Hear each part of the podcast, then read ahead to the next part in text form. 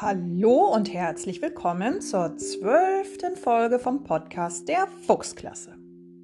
Heute ist Donnerstag, der 23. April 2020. Ich hoffe, dass ihr gestern das schöne Wetter ausnutzen konntet und ein bisschen draußen wart.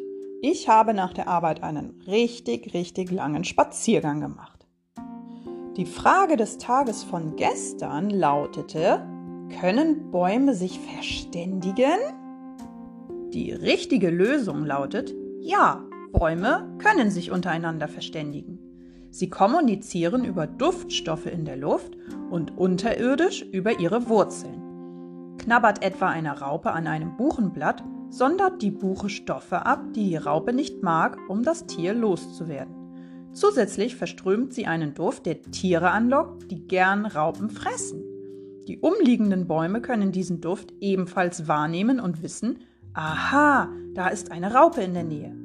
Diese Info bekommen sie zusätzlich durch elektrische Impulse, die die Buche über ihre Wurzeln und dann über ein Geflecht aus Pilzfäden an andere Baumwurzeln weitergibt.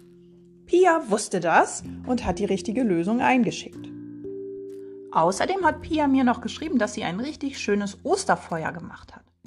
Pia hat euch auch noch eine kleine Spielanleitung mitgeschickt. Sie hat euch das Spiel Teekesselchen genauer beschrieben. Das geht so. Zwei Leute denken sich ein Wort aus, das gleich heißt und auch gleich geschrieben wird. Zum Beispiel das Schloss. Einmal das Schloss, in dem Könige und Königinnen wohnen und einmal zum Beispiel das Fahrradschloss. Die anderen raten. Aber diejenigen, die sich das Wort ausgedacht haben, die dürfen auf die Fragen nur mit Ja oder Nein antworten.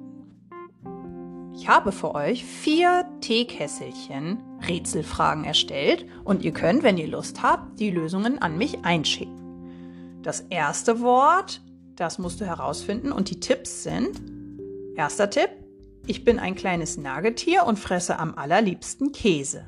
Zweiter Tipp, mich findest du an vielen Computern. Zweites Teekesselchen. Ich lebe auf einem Bauernhof und bin sehr oft morgens zu hören. Und mich gibt's in der Küche und im Badezimmer. Man kann mich auf und zudrehen. Drittes Teekesselchen. Ich bin eine süße Frucht und ich bringe Licht ins Dunkel. Viertes Teekesselchen. Mit mir kann man essen, zum Beispiel Suppe. Und ich bin ein Körperteil von einem Tier und mit mir kann das Tier hören. Für die Frage des Tages brauchst du wahrscheinlich die Hilfe eines Erwachsenen, um ins Internet zu gehen. Denn die Frage lautet, woher stammt der Name Vulkan? Und wenn man das nicht auswendig weiß, dann muss man das ja irgendwo nachlesen. Vielleicht hast du ja aber auch ein Lexikon zu Hause und kannst mal nachschlagen.